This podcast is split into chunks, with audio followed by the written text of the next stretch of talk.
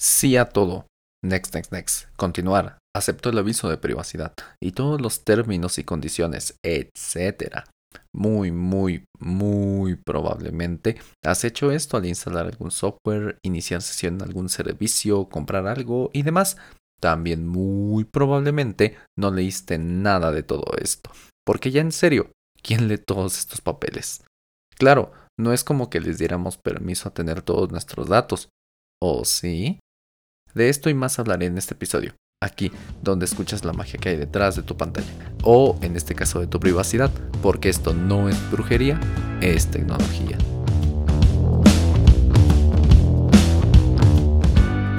La privacidad no es algo nuevo, data de hace siglos. Los humanos siempre hemos tenido la necesidad de tener un espacio y pensamientos distintos a los demás. Siempre hemos repudiado esa sensación de que nos están observando en secreto, porque en la antigüedad, antes de formar los primeros asentamientos, teníamos que lidiar con depredadores, animales tales como leones o hienas. Esto hizo que desarrolláramos un repudio al ser observados, ya que podría ser un animal u otro humano que pueda atentar a nuestra vida. Esto se desarrolló como un mecanismo de supervivencia, así como cuando vemos caritas donde no las hay. Y aunque aún hay gente que podría estar acosando y observando lo que no debe, ya no tenemos que lidiar con este tipo de problemas. Sin embargo, este sentimiento aún lo tenemos con nosotros. Y obviamente aún hay depredadores, en forma de humanos, claro, y aún seguimos cuidando cosas como nuestra información personal. La protección de datos personales se remonta a 1948, cuando la Asamblea General de las Naciones Unidas adopta la Declaración Universal de Derechos Humanos, en donde el documento expresa los derechos humanos conocidos como básicos. En el artículo 12 se puede leer lo siguiente. Nadie será objeto de injerencias arbitrarias en su vida privada, su familia, su domicilio o su correspondencia, ni de ataques a su honra o a su reputación. Toda persona tiene el derecho a la protección de la ley contra tales injerencias o ataques. En 1970, en Alemania, fue aprobada la primera ley de protección de datos, Datenschutz. En 1977, el Parlamento alemán aprobó la ley federal Bundesdatenschutzgesetz. Estas leyes impiden la transmisión de cualquier dato personal sin la autorización de la persona interesada. Le siguió Suecia con su propia ley en 1973, luego los Estados Unidos en 1974. En Latinoamérica, el primer país en presentar una ley de protección de datos personales fue Brasil en 1997 y en México la Ley Federal de Protección de Datos Personales en posesión de particulares fue publicada en el Diario Oficial de la Federación el 5 de julio de 2010 y entró en vigor un día después, Además, esta empezó a tener efecto en enero de 2012.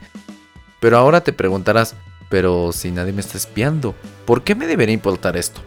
Pues debería importarte porque actualmente las plataformas digitales como Google, tu banca electrónica y hasta el SAT y el gobierno poseen muchos datos sobre ti. Y ni hablar de las redes sociales, que incluso pueden saber tu intención de compra de algo antes de que lo pienses. Dato importante, de esto te hablé en el episodio anterior del podcast. Esto importa, porque ¿qué pasaría si estos datos cayeran en manos erróneas? Si estos grandes servidores fueran hackeados, que ya ha pasado, y tu dirección y hasta datos bancarios expuestos. De hecho, en México en 2016 se supo gracias a Chris Vickery, investigador de la empresa de seguridad MacKeeper, que se publicaron en Internet los más de 90 millones de registros que tenía el Instituto Nacional Electoral, INE, al corte del 2015. Cualquier persona pudo ver nombres y domicilios de la gente. Qué mendigo miedo. Yo ya tenía credencial de lector para esa época. O qué tal el caso de Facebook y Cambridge Analytica, que explotando algunos huequitos de Facebook, que aunque prácticamente fue con ayuda de ellos, se recolectaron más de 50 millones de perfiles, los cuales sirvieron para crear perfiles psicológicos que después serían vitales para crear campañas de marketing político. Por esto y más ganó Donald Trump hace unos 4 años. ¿O qué tal cuando se descubrió que las bocinas inteligentes de Google y Amazon mandaban las conversaciones que escuchaban fuera de su uso y el 2% eran escuchadas por empleados que según para mejorar su servicio? Rayos, yo tengo una eco. ¿Qué habrán escuchado de mí? ¿Y qué tal los robos y las clonaciones de tarjeta? Las compras en Amazon que tú no hiciste, cuando dices algo en una conversación en persona y a la hora te aparece publicidad de esto. También las intrusiones de hackers a las cámaras de seguridad dentro de las casas, que de hecho tengo un cuate que sabe hacer eso. Y mejor ni le sigo porque no podrás dormir en una semana. Pero, ¿aún piensas que no es importante tu privacidad? Si leíste el libro 1984 de George Orwell, seguro te dará más miedo. En este libro, los televisores, o como les llaman ahí, telepantallas, jamás se apagan y siempre están constantemente grabando y escuchando todo lo que haces y dices. Si el gobierno cree que no lo adoras lo suficiente o que estás pensando diferente a ellos, te vaporizan o te hacen trabajar en minas de sal. Qué bueno que esto es solo ficción, ¿verdad? Pero, ¿qué crees? Eso ya existe en parte en China, donde en las grandes ciudades como Shanghái hay cámaras con reconocimiento facial por doquier y todas las transacciones digitales y demás movimientos que hagas están vigilados por el gobierno, que con base en esto y más puede hasta negarte el permiso de salir del país si no eres un buen ciudadano o ciudadana según ellos. ¿Ves cómo se importa tu privacidad? Y no es que ocultes algo, claro. Muchos en realidad tenemos vidas bien aburridas. De hecho, Justo por eso es mentira lo del meme de que un agente del FBI ve lo que haces y hasta llora y se burla de ti. Solo piensa, ¿qué haces en el día? La verdad es que nuestras vidas son muy promedio. ¿Por qué el FBI gastaría el salario mínimo de alguien para ver cómo te la pasas viendo series? Si mejor podría espiar a Vladimir Putin, Kim Jong-un o hasta el mismísimo Donald Trump. Si los gobiernos sí se espían entre sí, claro, pero a los más importantes, como estos mandatarios, o a terroristas, o a gente que les incomoda como Edward Snowden, que le expuso sus trapos sucios al gobierno. Este señor que acabo de mencionar es un ex empleado de la Agencia Central de Investigación, o la CIA, y de la Agencia de Seguridad Nacional, NSA, quien hasta la fecha no es bienvenido en los Estados Unidos, ya que reveló documentos clasificados del país que, entre otras cosas, describían la vigilancia masiva que tenía este, o que aún tiene, no sé, la CIA con estadounidenses usando los dispositivos electrónicos de las personas. Más recientemente, en una conferencia para Talentland, Edward advirtió que en esta pandemia están aumentando las medidas de vigilancia virtual.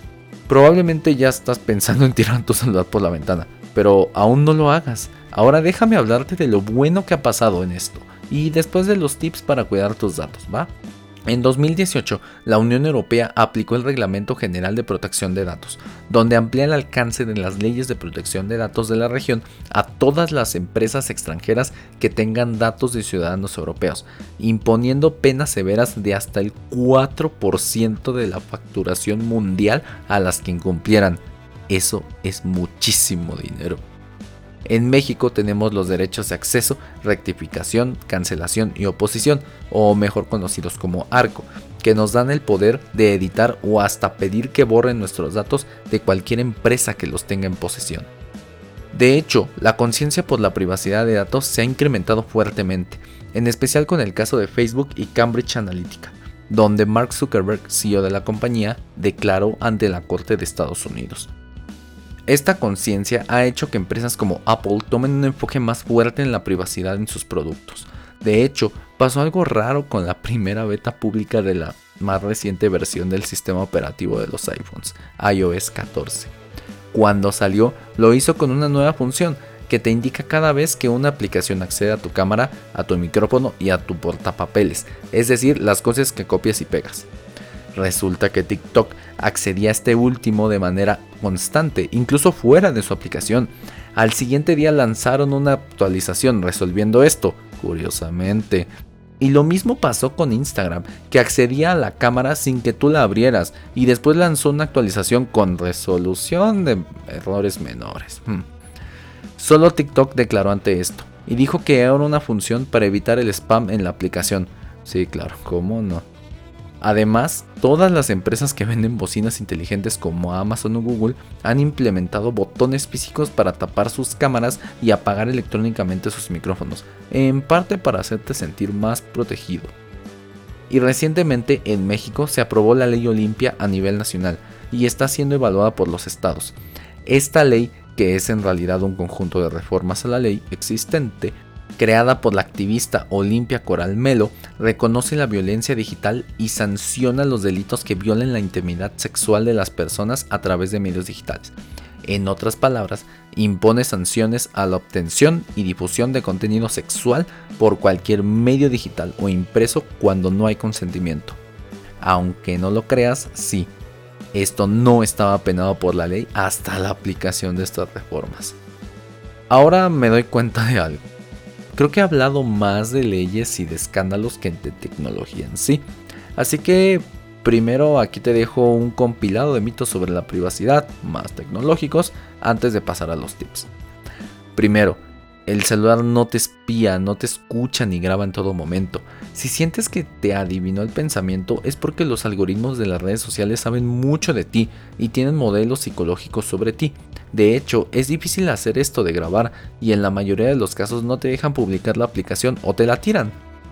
2. El 5G y los satélites no pueden espiarte, Pon que sí te alcanzan a ver desde el espacio, pero aún no llegamos a tener la tecnología suficiente para reconocer a alguien en específico desde hasta allá, así que puedes estar tranquila y tranquilo. 3. Además, el FBI y el gobierno no te espían constantemente, solo lo hacen con personas que consideran peligrosas para sus intereses. 4. Tapar tu cámara con cinta o algo por el estilo no sirve de nada para el uso cotidiano, solo sirve ante ataques más elaborados, cuando estás en una red pública o cuando entra un virus a tu computadora. 5. No todas las cámaras de vigilancia son muy seguras. Algunos modelos pueden ser intervenidos con relativa facilidad, así que si piensas poner algo así en tu casa, checa de dónde la compras y cómo la instalan. 6. Es falso que Google y todas las redes sociales ganan dinero vendiendo tus datos. Esto no se puede, es ilegal y una venta así sería muy evidente. Ellos ganan dinero en su mayoría de los anuncios de las empresas. Hasta tú con 200 pesos o menos puedes hacer anuncios en Facebook. 7. Leer los avisos de privacidad es muy aburrido, sí, pero sirve de algo y las empresas no quieren que los leas para que los aceptes sin pensar. ¿Por qué crees que siempre te envían otra página? ¿Y por qué crees que son tan largos? Fácil podrían hacer un resumen o en puntos decirte qué hacen con tus datos, pero claro, no lo van a hacer. ¿Ves cómo no vivimos con el gran hermano, como diría George Orwell en su libro? Aunque eso sí, hay que cuidar mucho nuestros datos. No por nada hay gente que los denomina como el nuevo oro. Entonces, ahora sí, aquí te van los tips para cuidarte. 1. No uses tanto tu celular. Créeme cuando te digo que no te mueres o no te pasa nada si los dejas de usar en una hora. Más uso significa más datos de comportamiento para todas las empresas. 2. Te recomiendo usar páginas como tempmail.org. Te la dejo en las notas del episodio la cual te da una cuenta de correo temporal en la que puedes también recibir mensajes que se autodestruirán. Eso te sirve para esos formularios que obligatoriamente te piden tu correo. 3. Te recomiendo tener dos correos, uno para todas esas suscripciones molestas y otro más formal donde no aceptes spam ni casi nada y lo uses de manera personal. 4. No pongas la misma contraseña en todo y por supuesto tampoco uses contraseñas fáciles como 1, 2, 3, 4, QWERTY, ABCD y demás. Usa generadores y gestores de contraseñas como OnePassword o LastPass. 5. Prefiero usar tarjetas virtuales o PayPal para tus compras en línea para que los datos reales de tu tarjeta no estén rondando por ahí en internet. 6. En tu celular prefiere medios biométricos de acceso como la huella digital o, en el caso de los iPhone y los Huawei gama alta, el reconocimiento facial avanzado. Y si no tienes uno de estos, siempre limpia la pantalla después de poner el patrón de desbloqueo o el PIN, porque las huellas se quedan marcadas. 7. Siempre que uses un cajero, tapa con la mano cuando escribas tu PIN y con un poco de fuerza comprueba la tapa del teclado y la ranura de la tarjeta, ya que sí es cierto que ponen cámaras o lectores de tarjetas. 8. Como ya te dije, si piensas comprar cámaras de seguridad, comprueba su fidelidad y su instalación. 9. Siempre que estés en una computadora compartida como la de un cibercafé, inicia sesión a lo que necesites en ventana de incógnito, para que no se guarde nada ni en archivos temporales, y siempre borra todo lo que hayas usado para ti de la carpeta de descargas, y luego vacía la papelera de reciclaje. 10. Cuando las empresas te pidan que van a recopilar métricas que disque para mejorar sus productos, diles que no. Claro, esto es anónimo y solo recaban datos de uso sin saber quién eres. Sin embargo, no afecta en nada en el servicio que les digas que no y de todos modos en algún momento lo van a hacer. Y claro, no te hace daño leer por lo menos un aviso de privacidad en toda tu vida. Todo esto no es para que de ahora en adelante uses un gorrito de aluminio para que quemes tu celular o para que te vayas a vivir a la montaña en completa soledad. Esto te lo digo para que seas más consciente de la huella digital que dejas a diario, de cómo es usada, de los peligros a los que estamos expuestos y sobre todo para que entiendas que en Internet, por más seguridad y medidas que tengas, nada es 100% seguro ni 100% privado y sobre todo que nada se elimina permanentemente. Pero tú navegas sin miedo. Este temor se cura comenzando a crear en vez de solo consumir y sobre todo apoyando organizaciones civiles como la R3D en México, la Red de Defensa de los Derechos Digitales, que trabajan incansablemente para protegernos de los abusos de las empresas y gobiernos en Internet. Si tienes la suficiente precaución, nunca te pasará nada. No robarán tus datos y sobre todo no te harán un hechizo o maleficio. Recuerda que esto no es brujería, es tecnología.